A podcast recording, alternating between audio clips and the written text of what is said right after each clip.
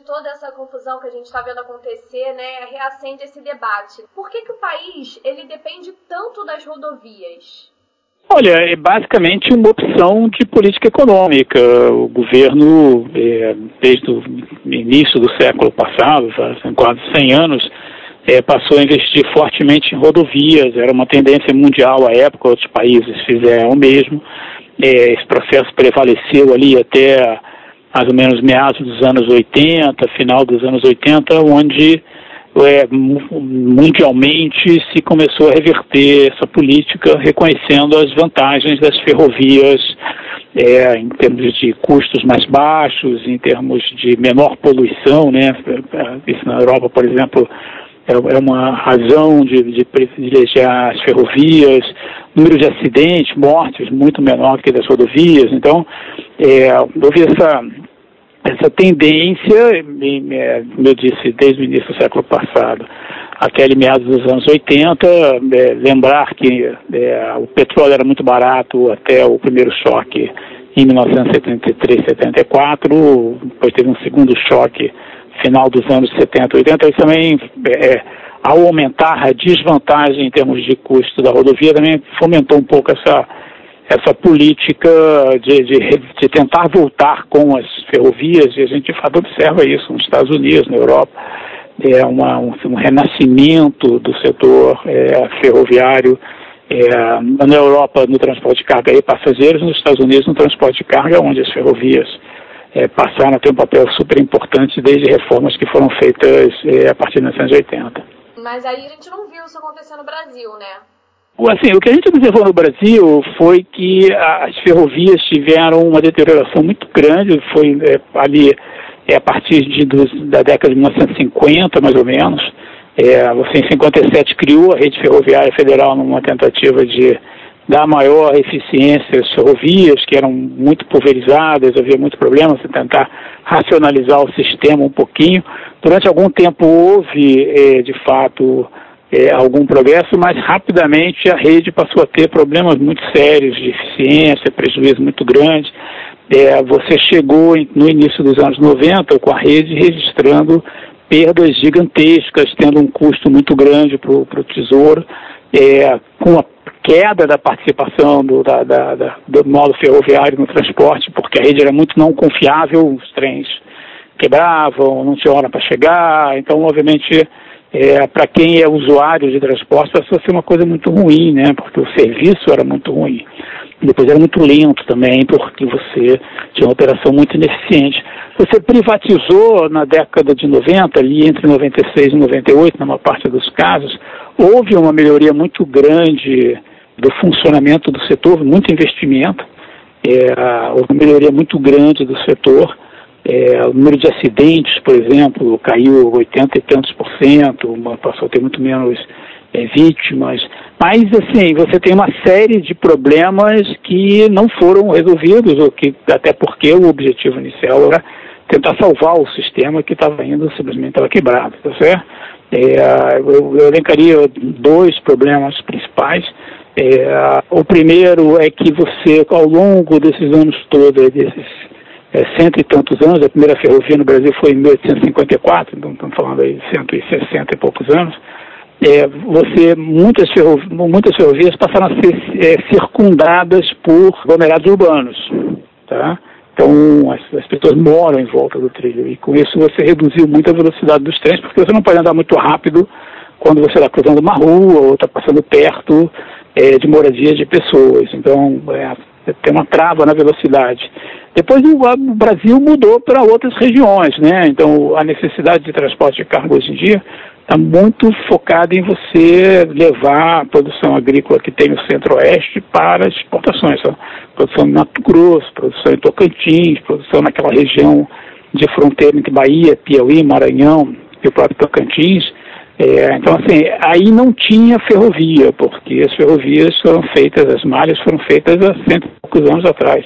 Pico da malha foi na década de 1950. Agora, Armando, é de fato, como então essa dependência das estradas acaba afetando a nossa economia? As rodovias são mais caras, poluem mais e tem mais acidentes, tá?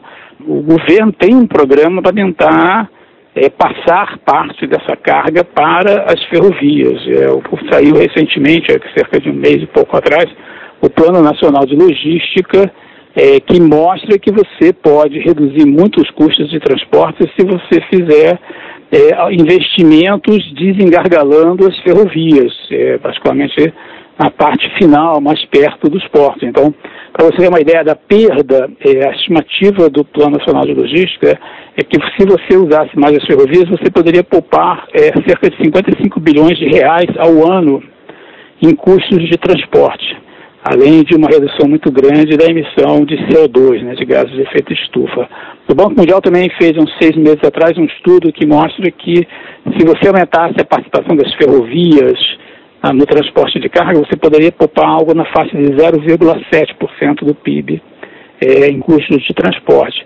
Então, como isso afeta? Afeta aumentando o custo de transporte, é, portanto, tornando as exportações menos competitivas, afeta, obviamente, a vida de todo mundo, porque as rodovias ficam congestionadas, então não é só o transporte de carga, os passageiros, carros, todo mundo sofre com isso é, e aumenta o número de mortes, né? Então o Brasil é campeão mundial de acidentes é, no meio rodoviário, né?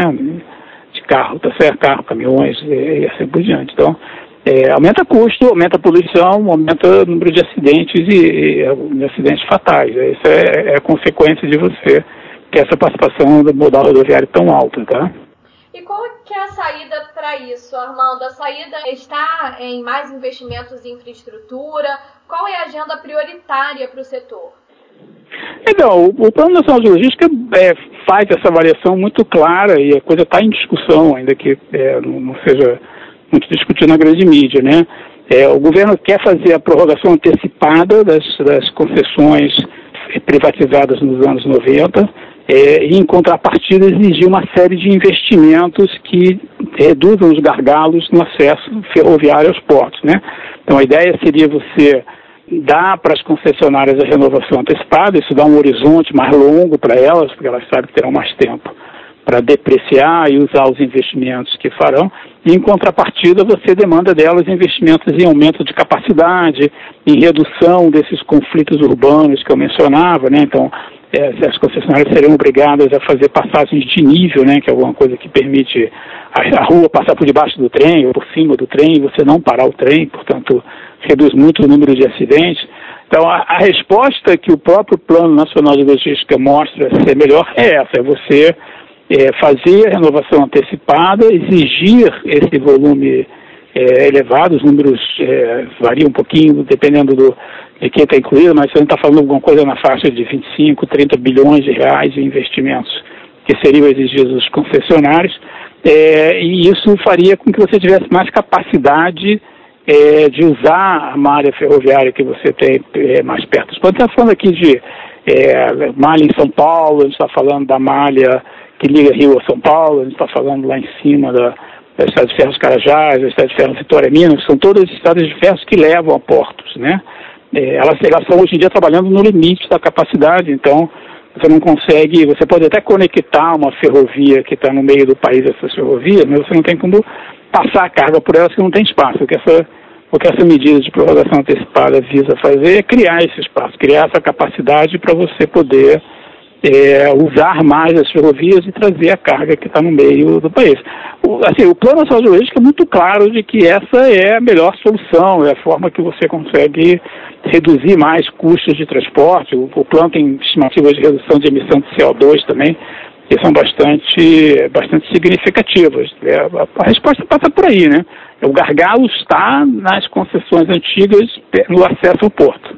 Agora, pra gente finalizar, a gente está em ano de eleição, né? Você acha que essa questão da infraestrutura vai estar presente nos próximos debates eleitorais e que os gestores, a partir de 2019, terão um novo olhar para a questão da infraestrutura no Brasil? Olha, é, assim, o, o, debate da infraestrutura já há tempo está presente porque a gente investe muito pouco em infraestrutura e está cada vez com gargalos é, mais sérios nesse setor, né? seja no setor elétrico, a gente teve apagão é, em 2001 e corria o risco de ter tido um apagão ano passado se a gente não tivesse entrado em recessão, é, há essas questões de gargalos nos modais de transporte. O problema é passar da preocupação, do debate de que precisa mais, para medidas que efetivamente ataquem os problemas, né? E aí você começa a entrar num nível de detalhe que eu acho que é improvável que, que esteja presente nas eleições, né, no debate eleitoral. É, de alguma forma, isso exige um tipo de mobilização social, de, de, de soluções que é, as eleições podem até ajudar, mas que precisam ir além do debate eleitoral.